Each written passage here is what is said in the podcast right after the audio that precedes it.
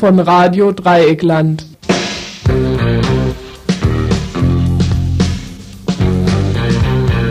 Ihr hört das Tagesinfo vom 2. Juli 1992. Dem Präsidenten der Bundesrepublik Deutschland haben wir es zu verdanken, endlich doch auch zu wissen, dass es auch im Jemen Flüchtlinge gibt und nicht nur in Deutschland. Pünktlich zum Staatsbesuch im Jemen kenterte nämlich ein Boot mit vielen Flüchtlingen aus Somalia an Bord. Und genauso pünktlich wurde von Weizsäcker bekannt, dass er 100.000 Mark stiften würde. Das sind für die 50.000 Flüchtlinge, die dort inzwischen in den Jemen geflohen sind, immerhin pro Person zwei Mark. Wir bedanken uns also für die überaus großzügige Spende des deutschen Bundespräsidenten. Damit kommen wir zur Themenübersicht. Ja, Übersicht, Übersicht von heute. Kurzmeldungen und dann längere Beiträge zur Hetze im Zusammenhang mit der KTS, zur Hetze auch im Zusammenhang mit dem Widerstand gegen Sammellager, zur Eröffnung des Bezirkssammellager in Reutlingen, zum Weltwirtschaftsgipfel in München und praktische Solidarität mit Kuba. Wie sieht das aus? Das Ganze in der nächsten Stunde von 18 bis 19 Uhr. Telefonisch sind wir zu erreichen unter der Nummer 0761 31 028.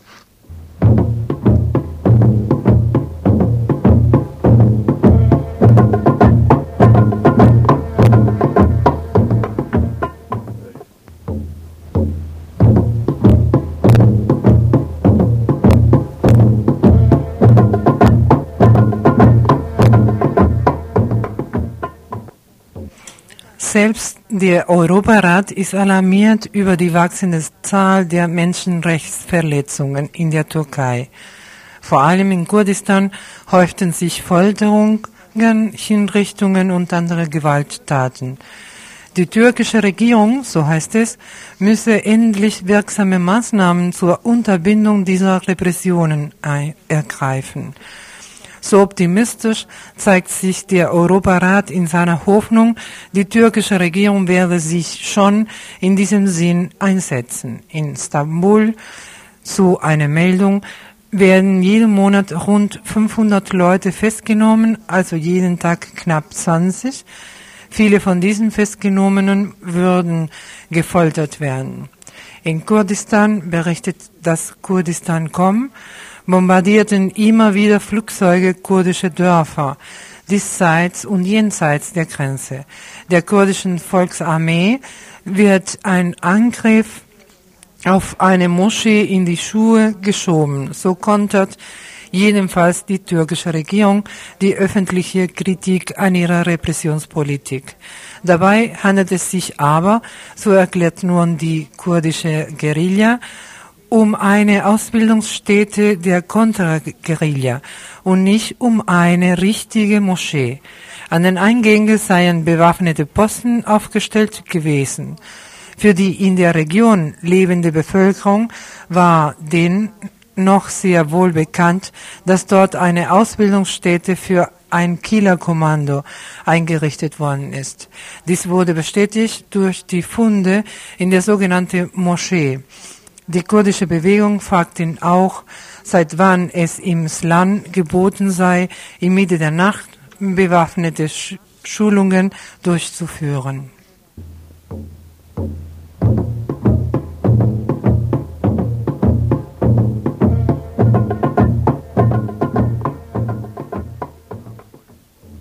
Gestern Abend wollte die TV-Anstalt, die ihren ZuschauerInnen einredet, in der ersten Reihe zu sitzen, ihren neuesten Skandal nach Hause strahlen. Bankier Herrhausen, da war doch mal was.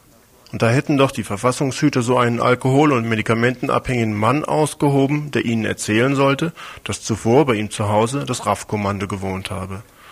Vor einigen Monaten schon hatte die RAF in einer Erklärung gesagt, dieser dubiose Typ sei nun wirklich nichts, nicht als Kronzeuge geeignet. Allein die Verfassungshüter blieben bei ihrem Beweismaterial. Und nun, gestern Abend, machte die ARD diesem Treiben einen dicken Strich durch die Rechnung. Er sei mit 100.000 Mark bestochen worden. Gegen ihn habe der Verfassungsschutz angedeutet, er könne seinen, Sohn, äh, seinen Tod durchaus beschleunigen. So offenbarte sich Siegfried Nonne. Und überhaupt müsse die Polizei mal selbst den Widerspruch aufklären. Beim Anschlag auf Herrhausen sei TNT im Spiel gewesen in seinem Keller, aber nichts dergleichen gefunden worden. Dann machten die Fernsehleute zusätzlich noch einen deutlichen Strich durch den RAF-Stern, mit dem Erklärungen der RAF unterschrieben sind. Sie meinten, die Sterne seien doch zu unterschiedlich. Alle Indizien, dass die auf einen beim Tatvergleich jeweils immer zulässig sind, wären, werden von der TV-Anstalt als sehr beliebig dargestellt. Auch die Schreibmaschine bringe für einen Schriftvergleich nun überhaupt nichts mehr. Und schließlich sei auch der Schreibstil nicht mehr beweiskräftig, denn, so ein Computergraphologe, auch in anderen Verfahren seien Erklärungen doch nur aus älteren Papieren abgeschrieben. Also auch kein Beweis. Was aber die Fernsehanstalt dazu brachte, der Fahndungsbehörde einen so dicken Strich durch die Rechnung zu machen, darüber rätseln auch heute noch die interessierten Leute. Der hessische Verfassungsschutz jedenfalls bleibt erstmal bei seinen Behauptungen und will, nicht, sich, und will sich auch nicht in seine Karten blicken lassen.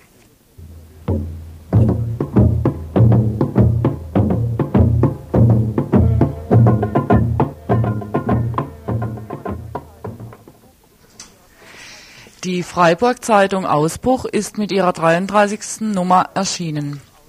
Unter der Schirmherrschaft von Erwin Teufel und Rolf Böhme sind diesmal folgende Themen darin zu finden.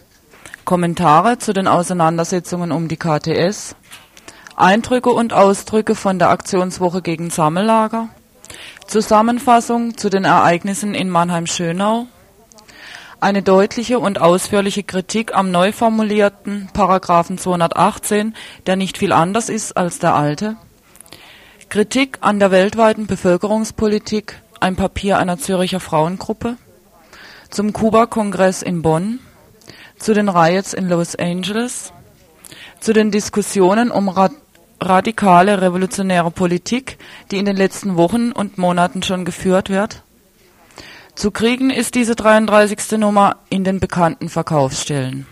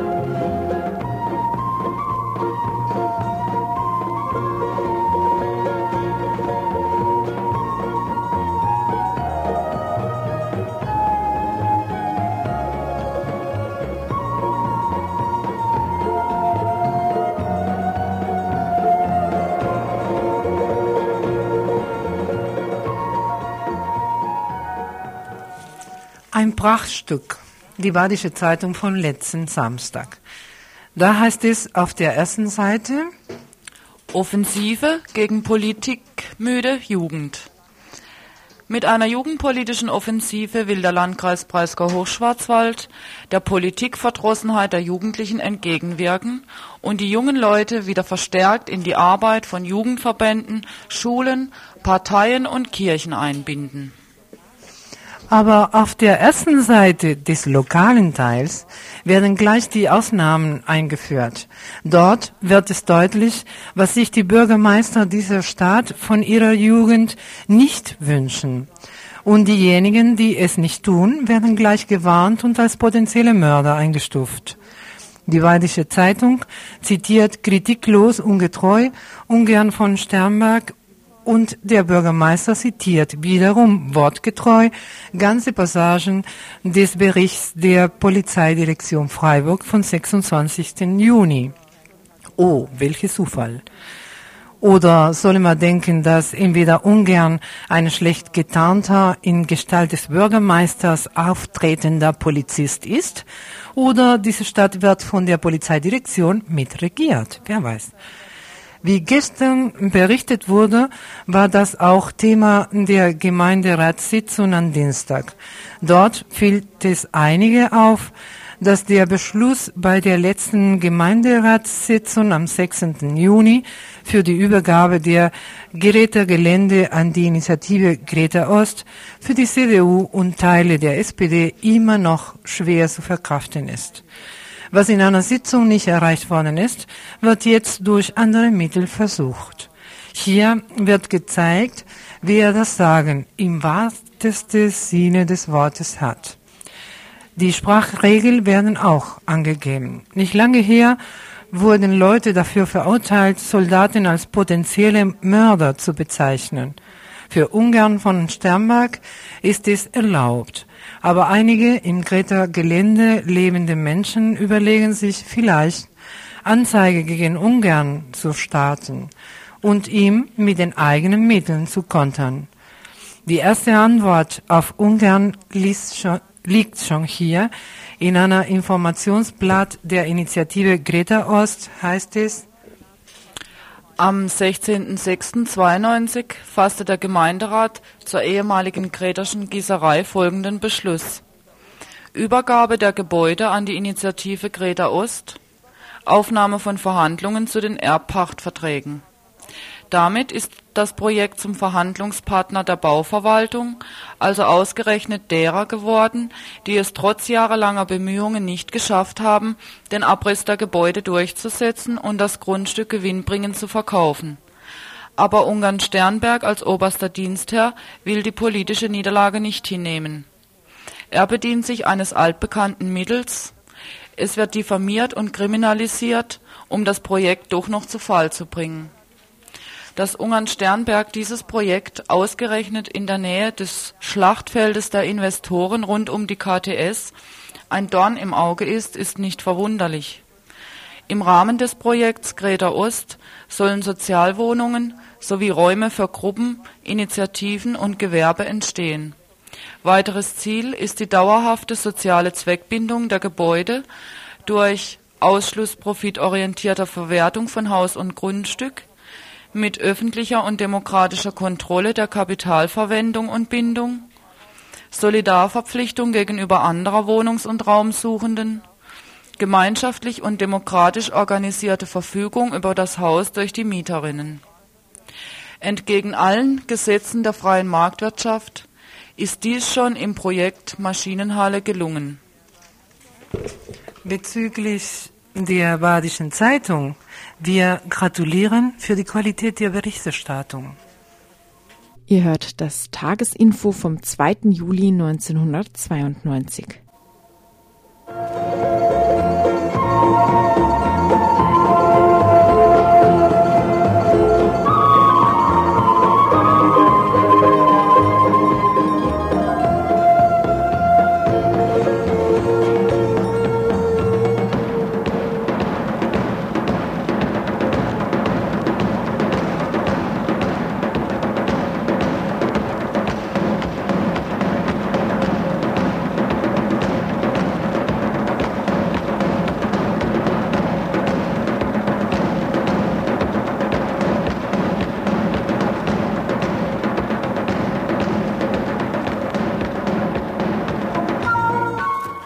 letzten Woche fand landesweit, also Baden-Württemberg weit, eine Woche gegen Sammellager, Internierung und schnelle Abschiebungen statt. Wir hatten häufiger, auch im Vorfeld dazu, schon über die damit verbundene Thematik und auch Problematik berichtet. Nun scheint es so, als wenn erst in dieser Woche zum Beispiel der Südwestfunk davon gehört hasse, hätte, dass die Woche bereits stattgefunden hat. Lange hüllten sie sich in Schweigen über die Inhalte dieser Aktivitäten. Heute nun enthüllen sie. Und da kommt dann so einiges zutage, was wohl eher Wunsch, denn Wirklichkeit der Südwestfunk-Redakteure ist. Erst holzen sie im landesweiten Südwesten kräftig gegen die lange vorhandene Kritik an der Asylablehnungsmaschine. Worte wie Psychoterror, Verfolgung und Bedrohung fallen da ganz ungeniert und auch unhinterfragt. Bedrohen sie handfest die mit der Einrichtung beauftragten Beamten und deren Familien. Erst im zweiten Anlauf erfahren wir, um was es überhaupt geht. Im Referat 18 in Freiburg im Regierungspräsidium fühlt man sich bedroht, besonders der Leiter dieses Referates. Aber nicht nur er fühlt sich angegriffen nach Auskunft seines Sprechers, sondern Die erste Äußerung gegen dem, gegenüber dem Mitarbeiter war, sind Ihre Kinder zu Hause? Als dies bejaht wurde, wurde ausgeführt, ja, den Kindern geschieht nichts. So wird also erst einmal Stimmung erzeugt, die andeuten soll, beim Hausbesuch des Leiters vom Referat 18 im Regierungspräsidium sei es ziemlich rund gegangen. Rund um die Uhr Observation, Verfolgungsjagden, fast wie im Wilden Westen. Eine Story entsteht. Der Mitarbeiter wurde äh, wochenlang beschattet. Es wurde genau festgestellt, wann er sein Haus verlässt, wann die Kinder das Haus verlassen, wann die Frau äh, zur Arbeit geht, welche Wege dort gefahren werden. Und die sind Dinge, die eigentlich so nicht akzeptiert werden können. Bislang haben wir erst einmal die unbewiesene Version aus dem Regierungspräsidium zu hören gekriegt. Und schon fallen und vielen Ausdrücke wie Psychoterror, wie Bedrohung, wie Verfolgung. Dann wird uns berichtet, dass das Auto dieses Mitarbeiters im Regierungspräsidium mit Plakaten eingedeckt worden sei und schließlich auch noch sein Autoschloss zugeklebt worden ist. In der Umgebung wurde publik gemacht, dass es zwischen dem Wohnort des Leiters im Referat 18 und seiner Arbeit einen Zusammenhang gibt. Die Polizei übrigens immer an Ort und Stelle, mitten im Ablauf des Geschehen. Nun der nächste Schritt in der Stimmungsmache, wiederum der Pressesprecher aus dem Regierungspräsidium.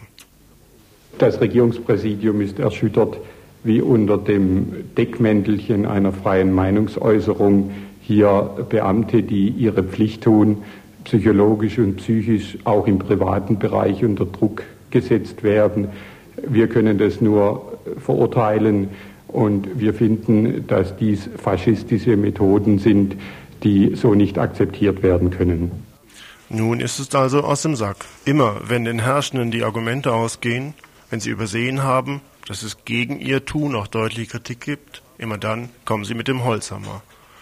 Wir hatten dies gerade in den letzten Tagen am Beispiel der KTS gehört, wie dort von oben herab mit Schlamm und Scheiße geschmissen wird, dass einem bald die Ohren abfliegen. Allerdings, genau wie im eben genannten Vergleich, auch im Bericht aus Südwest ein Ansatz einer Differenzierung zwischen Guten und Bösen. Aber die Differenzierung geht gleich im nächsten Halbsatz schon wieder unter.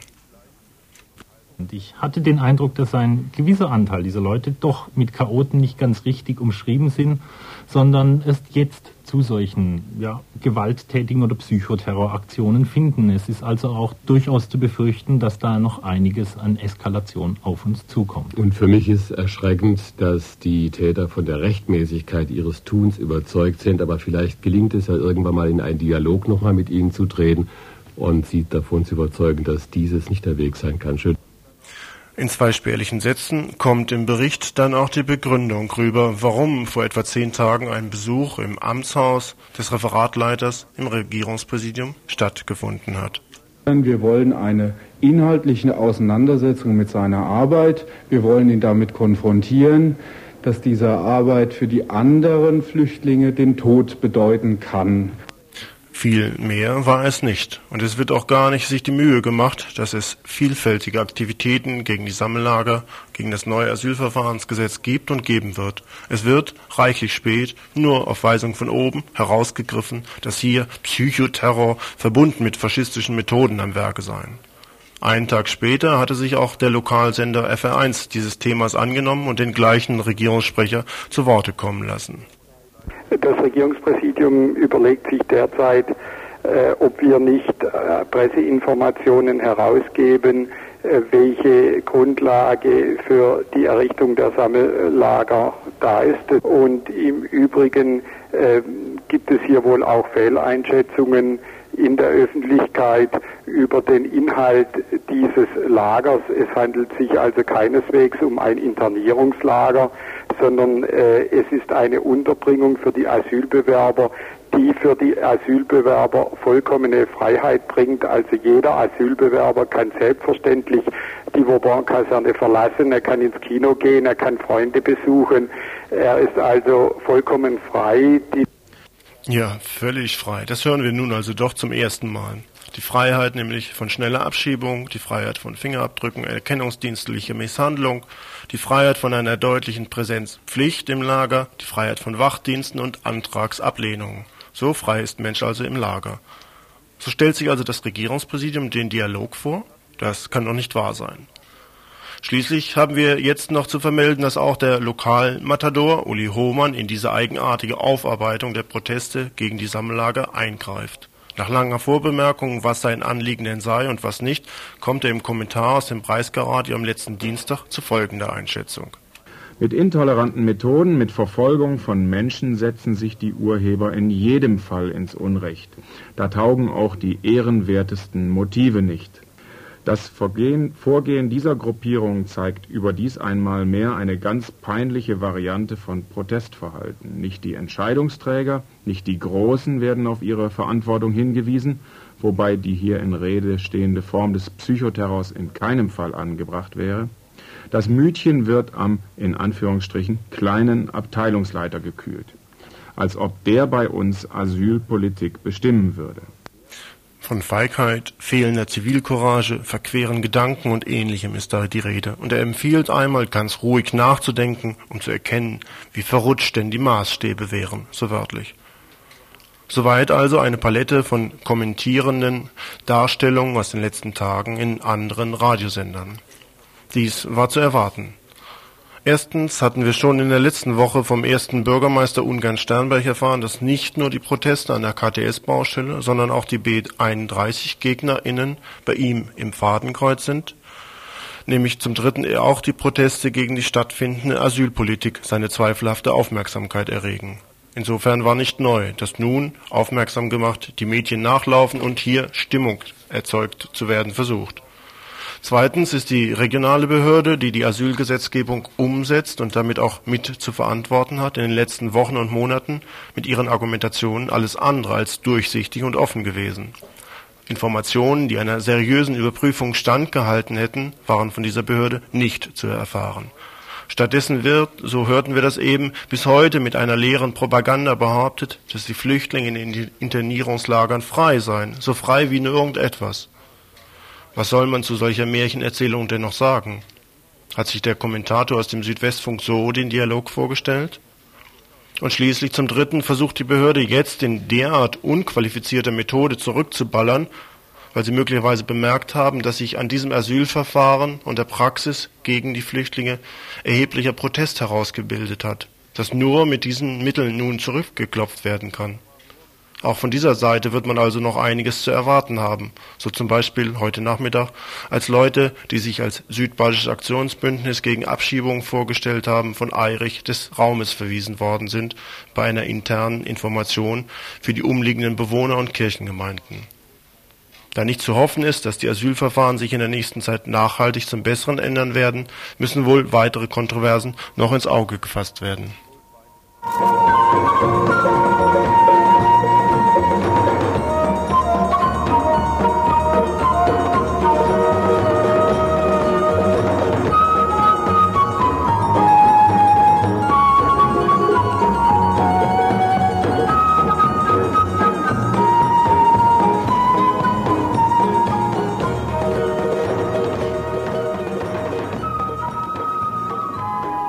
Als erste Stadt in Baden-Württemberg wird die Einrichtung der Bezirksstelle gegen Flüchtlinge eröffnet, in Reutlingen am 1. Juli, also gestern.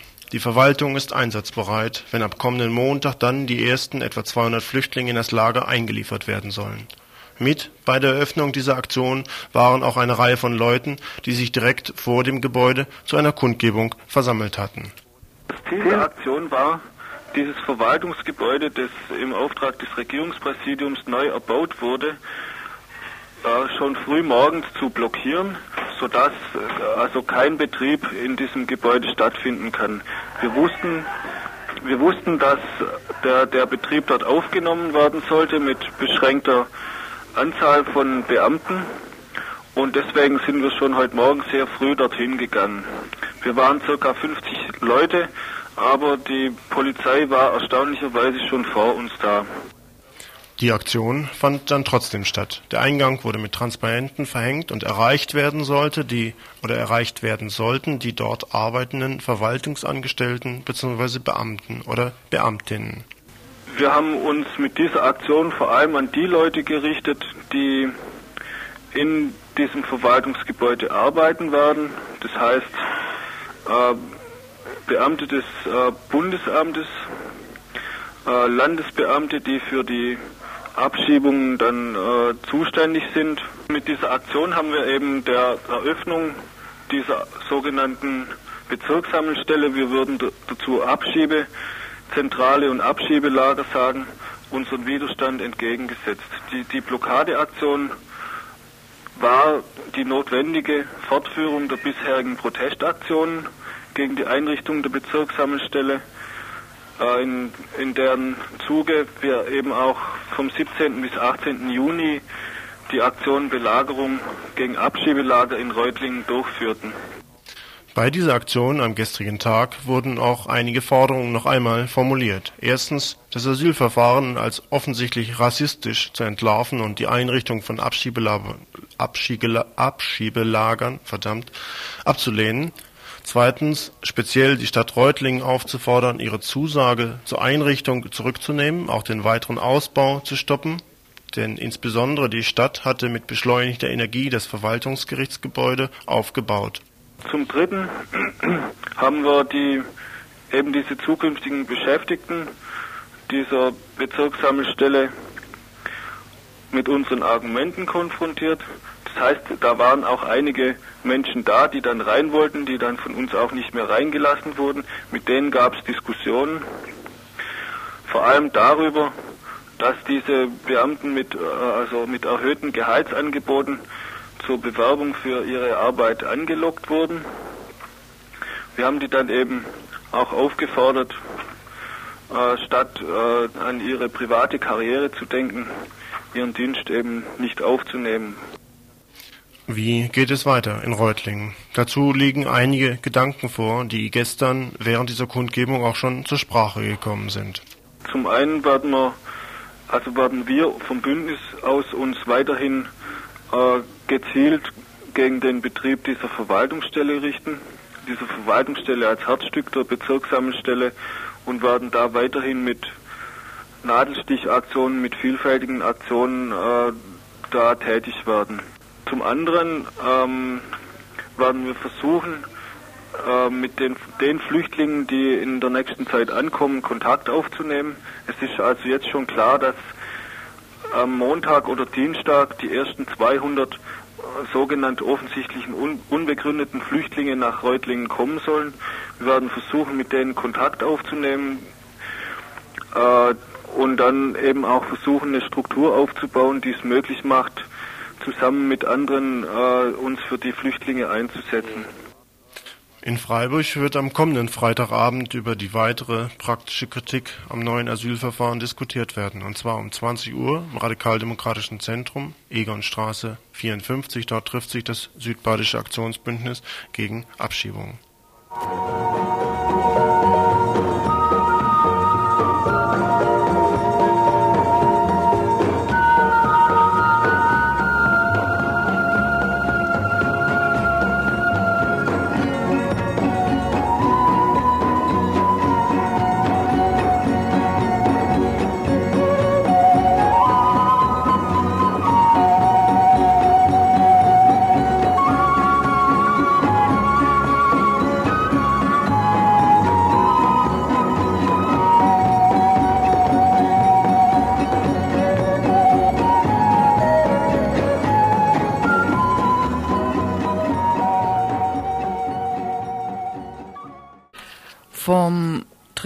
Bis 5.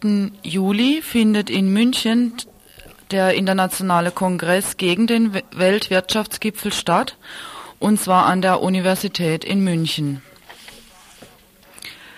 Der Weltwirtschaftsgipfel ist eine zentrale Institution innerhalb der internationalen Weltordnung. Er findet statt in einer durch den Zusammenbruch des Ostblocks und der Auflösung der Sowjetunion grundlegend veränderten politischen Weltlage.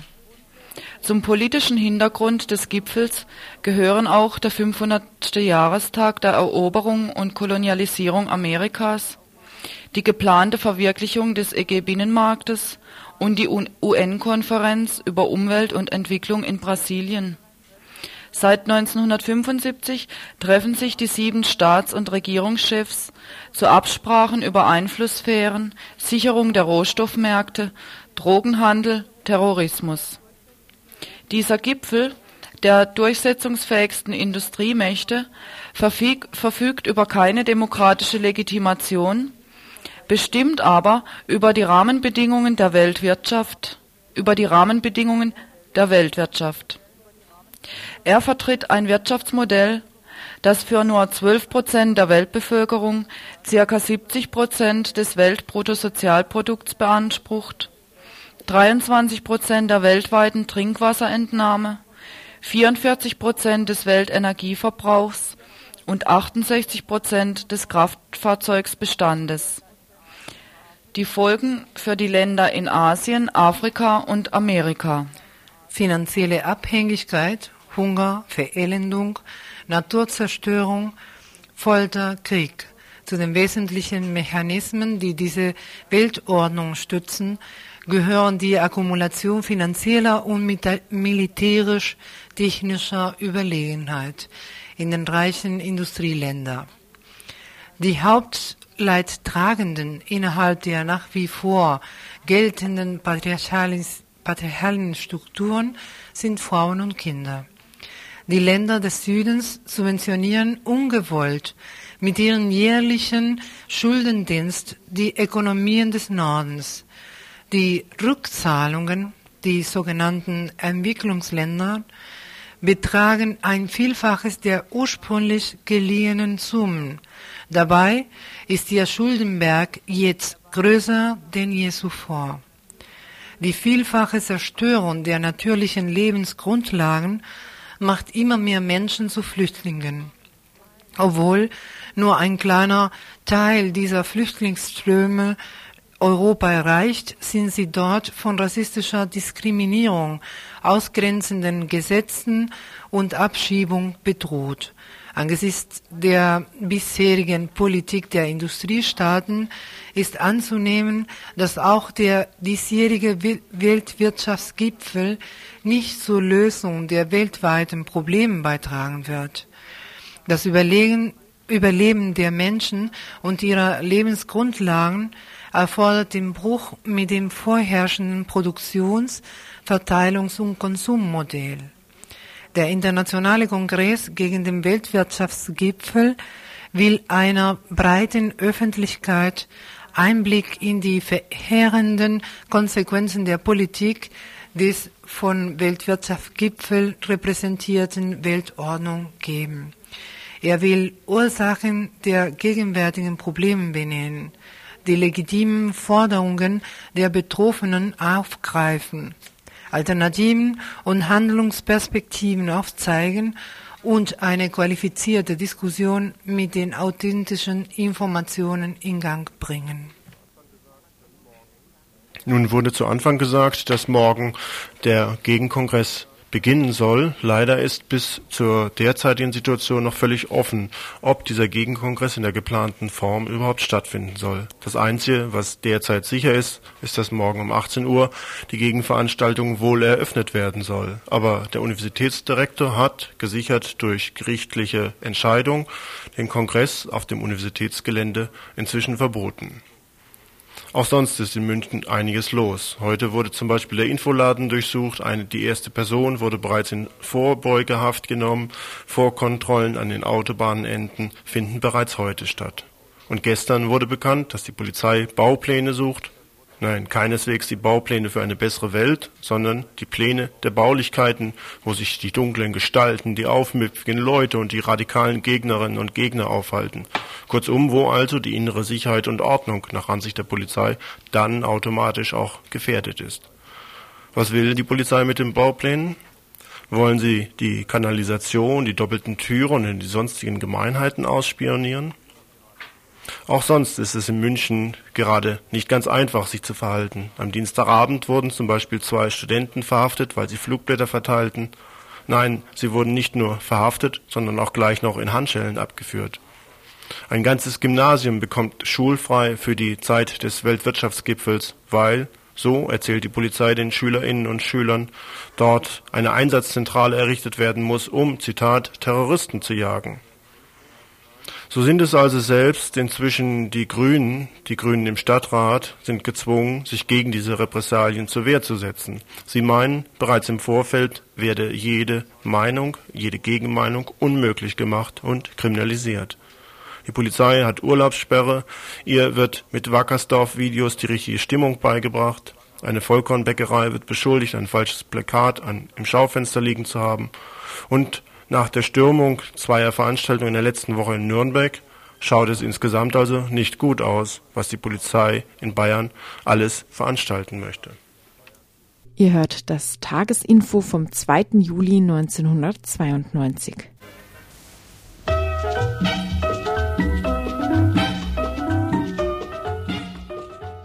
Zum Programm des Internationalen Kongresses gegen den Weltwirtschaftsgipfel in München es gibt verschiedene Foren, zum Beispiel zu Rassismus und Flüchtlingspolitik, zu Ökologie, zu Herrschaftssicherung und Rüstungspolitik, zu Osteuropa, GUS, zu Frauen- und Bevölkerungspolitik, zu Weltwirtschaft und zu 500 Jahre Kolonialismus und Widerstand, Demokratie und Menschenrechte in der neuen Weltordnung.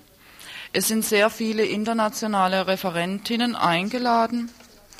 In Arbeitsgruppen wird zu, in den jeweiligen Foren gearbeitet, zum Beispiel zum Forum 500 Jahre Kolonialismus gibt es eine Arbeitsgruppe über Befreiungskämpfe in der neuen Weltordnung, Erfahrungen, Grenzen, Perspektiven. Da sind zum Beispiel mit dabei äh, Ana Guadalupe Martinez aus El Salvador von der FMLN, und eine Vertreterin der EANK, die über nationale Befreiung und Volksaufstand in einem NATO-Land, nämlich Türkei, berichtet. Ein äh, Gründungsmitglied der Kommunistischen Partei der Philippinen und äh, Carlos Aldana aus Kuba, Mitglied des Politbüros, der spricht über Kuba zwischen Einkreisung und Selbstbehauptung. Somit wären wir beim nächsten und letzten Thema.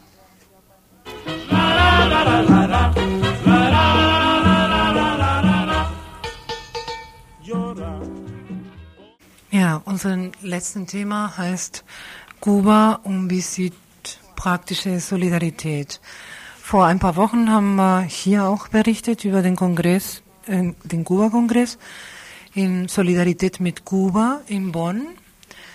Und ähm, da waren einige Beitragen, Beiträgen, die dazu führten, wie eben auch, wie notwendig es in Kuba ist und wie wichtig auch hier für uns ist, solidarisch mit Kuba sich zu verhalten.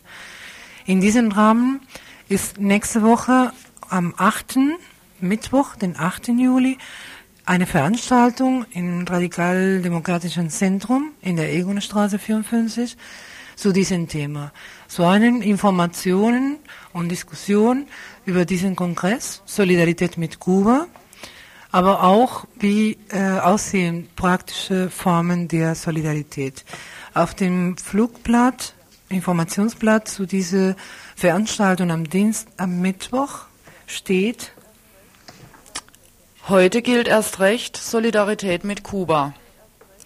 Dazu rufen wir im Rahmen der Mobilisierung gegen die Feiern der 500-jährigen Eroberung Amerikas und gegen den Weltwirtschaftsgipfel in München.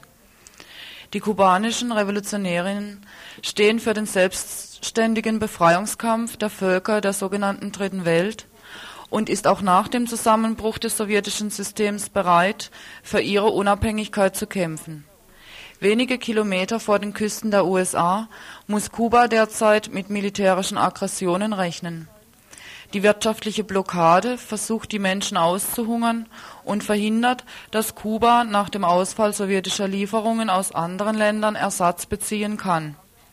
In den verschiedensten Ländern haben sich Initiativen gebildet, die versuchen, als einen Beitrag zur Solidarität Ersatzteile, Treibstoff usw. So zu organisieren und nach Kuba zu schicken.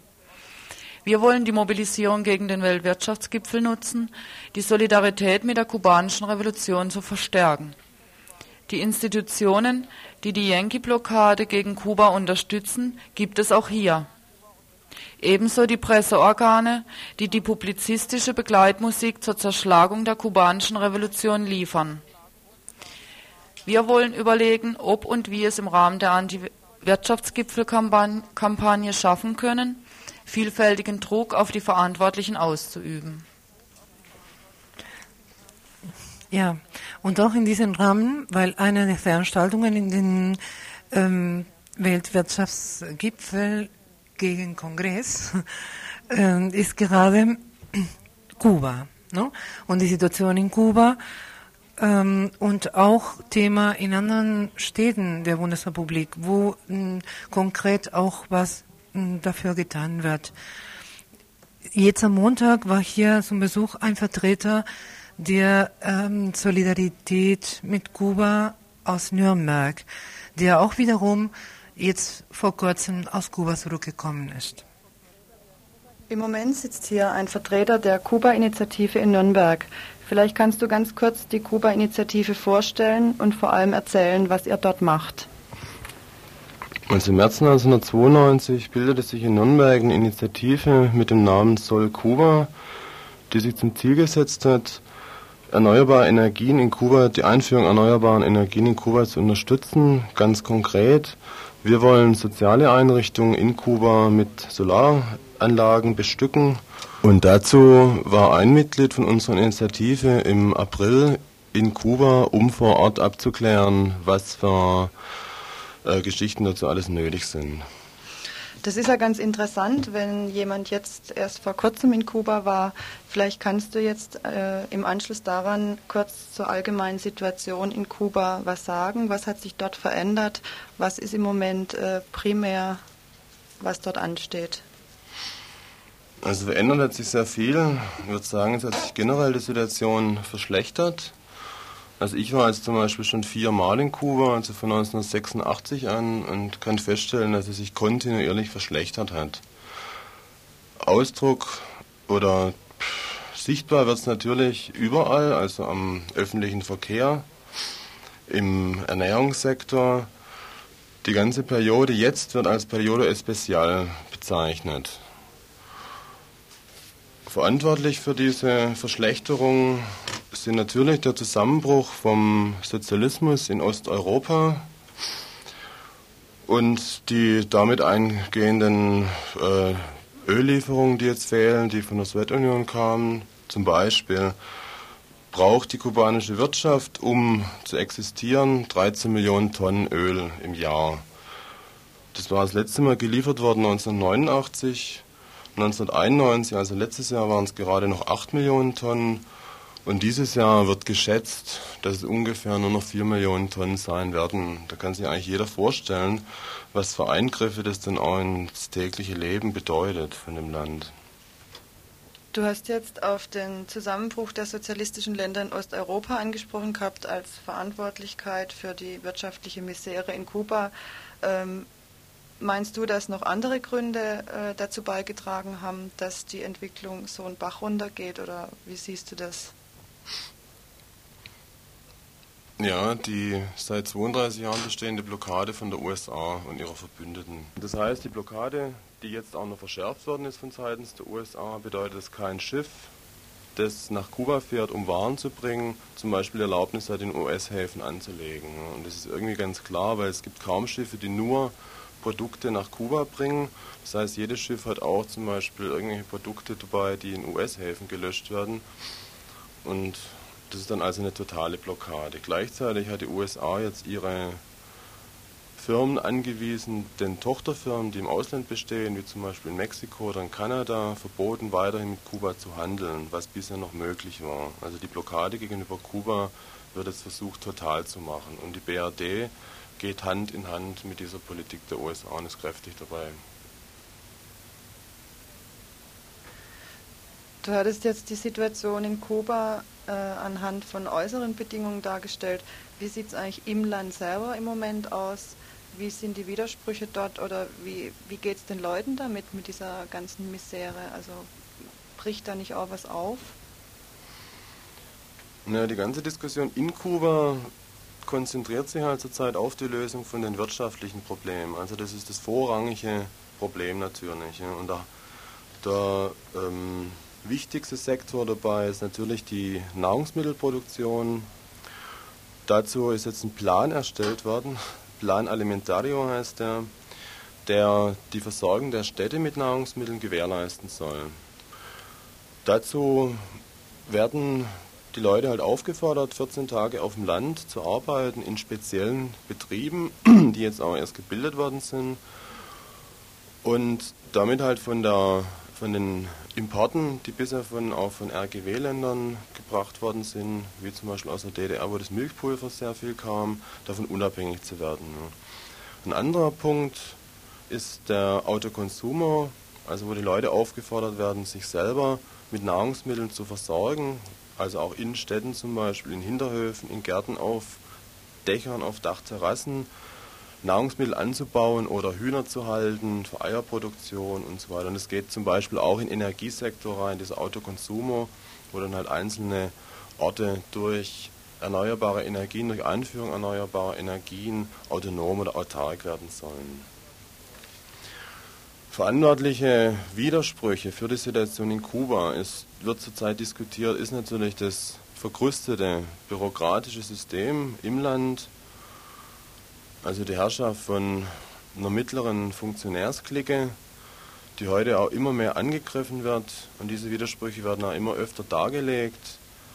Da war jetzt im April war ein Kongress von der UJC, das ist die Jugendorganisation, sehr intensiv diese Widersprüche oder einmal diese Klickenwirtschaft von Funktionären auf der mittleren Ebene diskutiert haben, wo es dann auch darum geht, denen bestimmte Pfründe wieder wegzunehmen. Also das kennt man eigentlich auch vom Osten her. Und in Kuba brechen da jetzt halt auch Diskussionen drüber auf. Was also mich jetzt weiter interessieren würde, wäre, was kann eigentlich die Linke beziehungsweise was können fortschrittliche Leute von hier aus tun, beziehungsweise was passiert eigentlich gerade in puncto Solidarität? Da kannst du doch bestimmt auch einiges hinzufügen. Also in der Bundesrepublik hat sich jetzt seit eineinhalb Jahren gibt es mehr Kuba-Initiativen.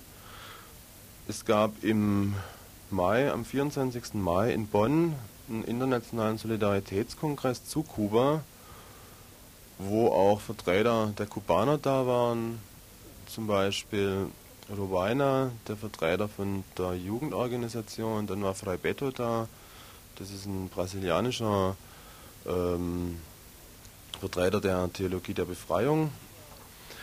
Und die ganzen Kuba-Solid-Gruppen, äh, die wollen sich jetzt in der BRD enger zusammenschließen, mehr austauschen über die Arbeit, die sie machen, dass halt die Arbeit auch gezielter gemacht werden kann. Wichtig ist zurzeit, dass man zweigleisig fährt und so auf der einen Ebene politischen Druck ausübt gegen die Blockade, also auf die BRD-Regierung und ihre Repräsentanten direkt Druck ausübt. Ich denke, wichtig in dem Zusammenhang ist zum Beispiel aufzuführen, dass die BRD als, ja, sie bezeichnet sich als Nachfolgestaat der DDR, auch die Verträge übernommen hat. Also in dem Einigungsvertrag ist genau festgelegt, dass die Verträge, die Verträge, die die DDR mit anderen Ländern abgeschlossen hat, dass die von der BRD erfüllt wird. Das macht die BRD natürlich nicht, das heißt, sie bricht die Verträge und enthält Kuba zum Beispiel halt 200.000 Tonnen Milchpulver, wo sie verpflichtet wären zu liefern, liefern sie nicht. Also da finde ich wichtig, darüber Druck auszuüben, Öffentlichkeit herzustellen. In der konkreten Solidarität gibt es in Darmstadt eine Initiative, die sich Taller de Solidarität nennt. Die haben sich zur Aufgabe gestellt, Ersatzteile zu liefern nach Kuba. Also zum Beispiel für Druckereien wichtige Ersatzteile oder für landwirtschaftliche äh, Fabriken. Dann gibt es jetzt in der BRD mehrere Initiativen wie unsere, die sich gebildet haben, um die Energieversorgung da drüben zu unterstützen, auch wiederum mit konkreten äh, Geschichten. Also wie gesagt, wir wollen da drüben soziale Einrichtungen mit Solaranlagen bestücken. Dann gibt es in Nürnberg zum Beispiel von autonomen Gruppen heraus eine Sammlung, die Medikamente sammeln, nach Kuba rüberschicken. Das gibt es in Hamburg auch. Das sind so die konkreten Geschichten, wo ich jetzt gerade über weiß. Kannst du jetzt gerade, wenn wir bei, den, bei der konkreten Solidarität sind, äh, sagen, wie sich das bei euch entwickelt hat in der Kuba-Initiative in Nürnberg, dass ihr so ein Projekt angegangen seid. Und vor allem, wie habt ihr das Projekt in Kuba vorgestellt oder wie lief das mit der Kooperation mit den Genossinnen und Genossen in Kuba ab? Ja, gebildet hat sich die Initiative von Leuten, die im also internationalistischen Nürnberg tätig waren, die auch halt schon seit längerem persönlichen Kontakt nach Kuba haben, weil einige Leute von unserer Initiative schon öfters in Kuba drüben waren. Die Projektierung oder die Idee ist in der BRD oder in Nürnberg entstanden und ich und eine Genossin sind dann im April nach Kuba gereist, haben dort Kontakt aufgenommen mit der Nationalen Energiekommission, mit Vertretern vom ICAP, das ist das Institut für Völkerfreundschaft, und mit der SESE, mit dem Staatlichen Komitee für wirtschaftliche Zusammenarbeit. Wir haben denen das Projekt vorgestellt, die waren ganz begeistert und unterstützen uns eigentlich in jeglicher Hinsicht, das durchzuführen.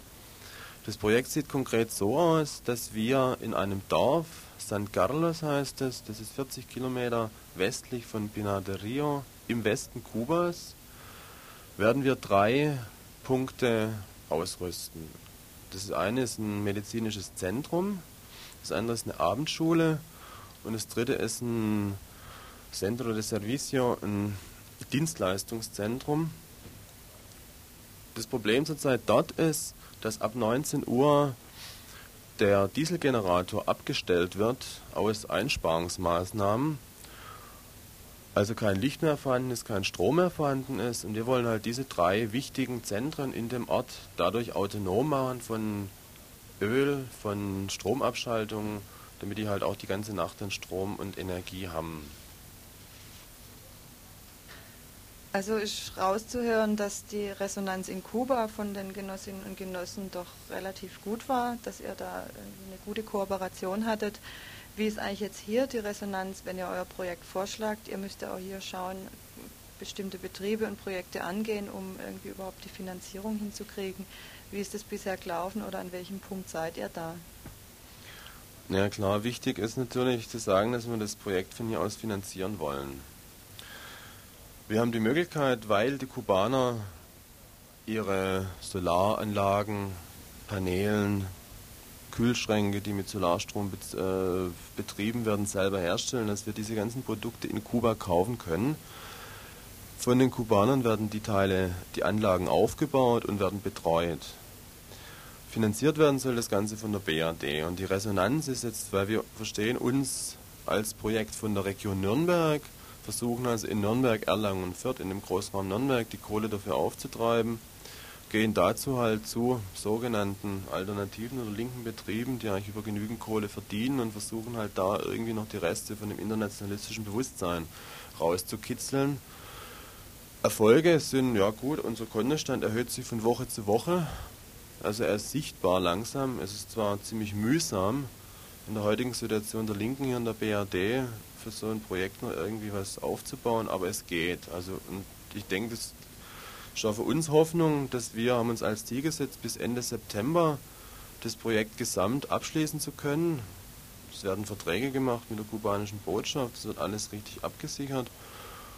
Und so wie jetzt der Verlauf ist von der Sammlung, sind wir eigentlich optimistisch, dass wir im September dann die Einweihung oder doch die Errichtung der Anlagen dann zusammen mit den kubanischen Genossen und Genossinnen feiern können.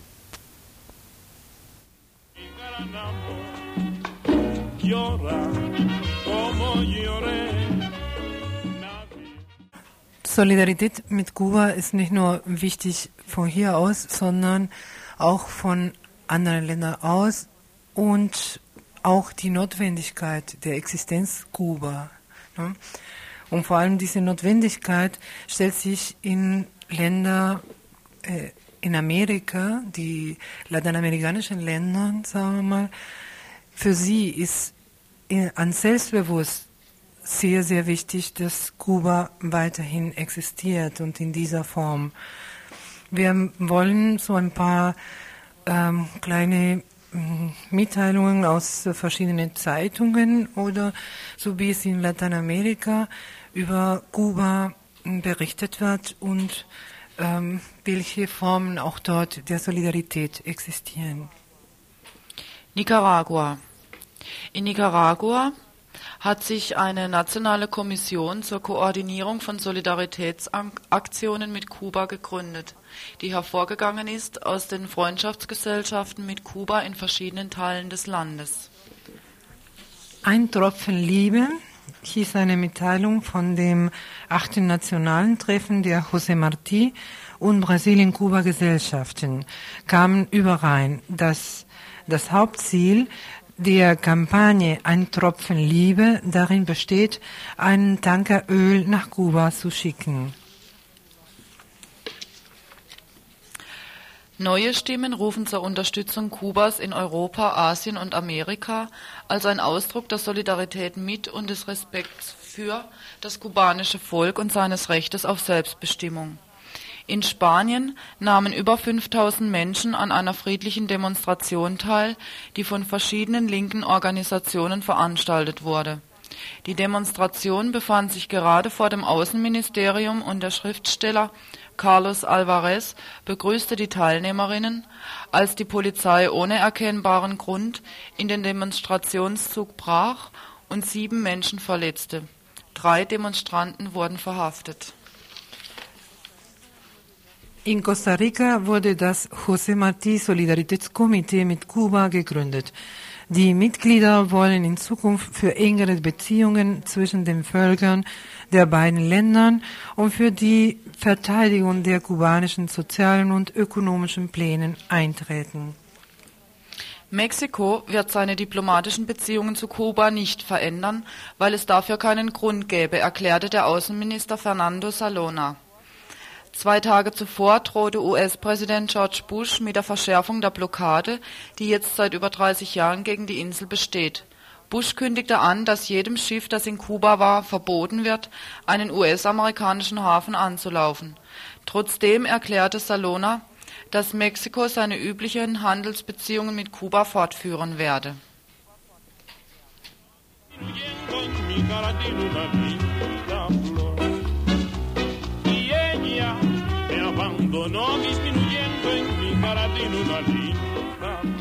Ja, und ähm, waren viele, viele äh, Sachen, die man noch lesen könnte, viele sehr schöne. Aber vor allem vielleicht nochmal auf die Veranstaltung am Mittwoch hinzuweisen. Mittwoch um 20 Uhr im Radikaldemokratischen Zentrum. Und wie Roberto Robaina mal sagte, una noche tropical. No, no es una noche. Hoy sé lo que es dolor porque perdí mi gran amor. Äh, heute Abend findet noch statt ein kritisches Seminar zum Thema Ausländergesetz, Asylverfahrensgesetz, Schengener Abkommen, Stationen der Diskriminierung, Entrechtung und Kriminalisierung von Flüchtlingen. Und zwar findet es statt um 19.30 Uhr in der Uni KG3 Raum 3118 3118. Äh, also das mal erinnern, morgen Abend um 20 Uhr auch im Radikaldemokratischen Zentrum trifft sich die Saga und äh, dann vielleicht veranstalten noch etwas für die Woche oder für heute Abend? Für Nicaragua heute Abend? Nicaragua heute Abend. Die Veranstaltung ist um 20.30 Uhr in Freiburg eine äh, Künstlergruppe, freie Künstlergruppe in der Ura-Straße im kommunalen Kino. Dort ist ein Referat zum Thema Nicaragua veranstaltet vom Mittelamerika-Komitee aus Freiburg. Auch heute Abend um 19.30 Uhr, ähm, no, um 20 Uhr, pardon, wird eine Gruppe spielen, äh, dies, äh, in das neue Kulturcafé in der BH, der, in der Mensa der BH der wahre Helmut Komm. Und diese Gruppe ist ähm, anscheinend sehr interessant, machen sehr ähm, viel neue deutsche Volksmusik, heißt es so, und auch einiges über die KTS. Und dann noch ein äh, Hinweis auf eine Verschiebung einer Veranstaltung, eine offizielle Veranstaltung, ein Prozesstermin vor dem Amtsgericht in Waldkirch sollte am kommenden Montag um 9 Uhr der Prozess gegen, wegen der Räumungsklage des autonomen Jugendzentrums stattfinden. Der ist allerdings nicht am kommenden Montag, sondern ist verlegt worden auf den 30. Juli dieses Jahres. Das waren Veranstaltungshinweise. Damit ist die Info zu Ende. Es kommt jetzt weiter Radio International, kommt was zum Regenwald in Indonesien, dann kommt die Schule Welle und ab 21 Uhr wird es dann hier Musik geben und morgen Abend um 18 Uhr wieder. Tagesinfo von Radio Dreieckland.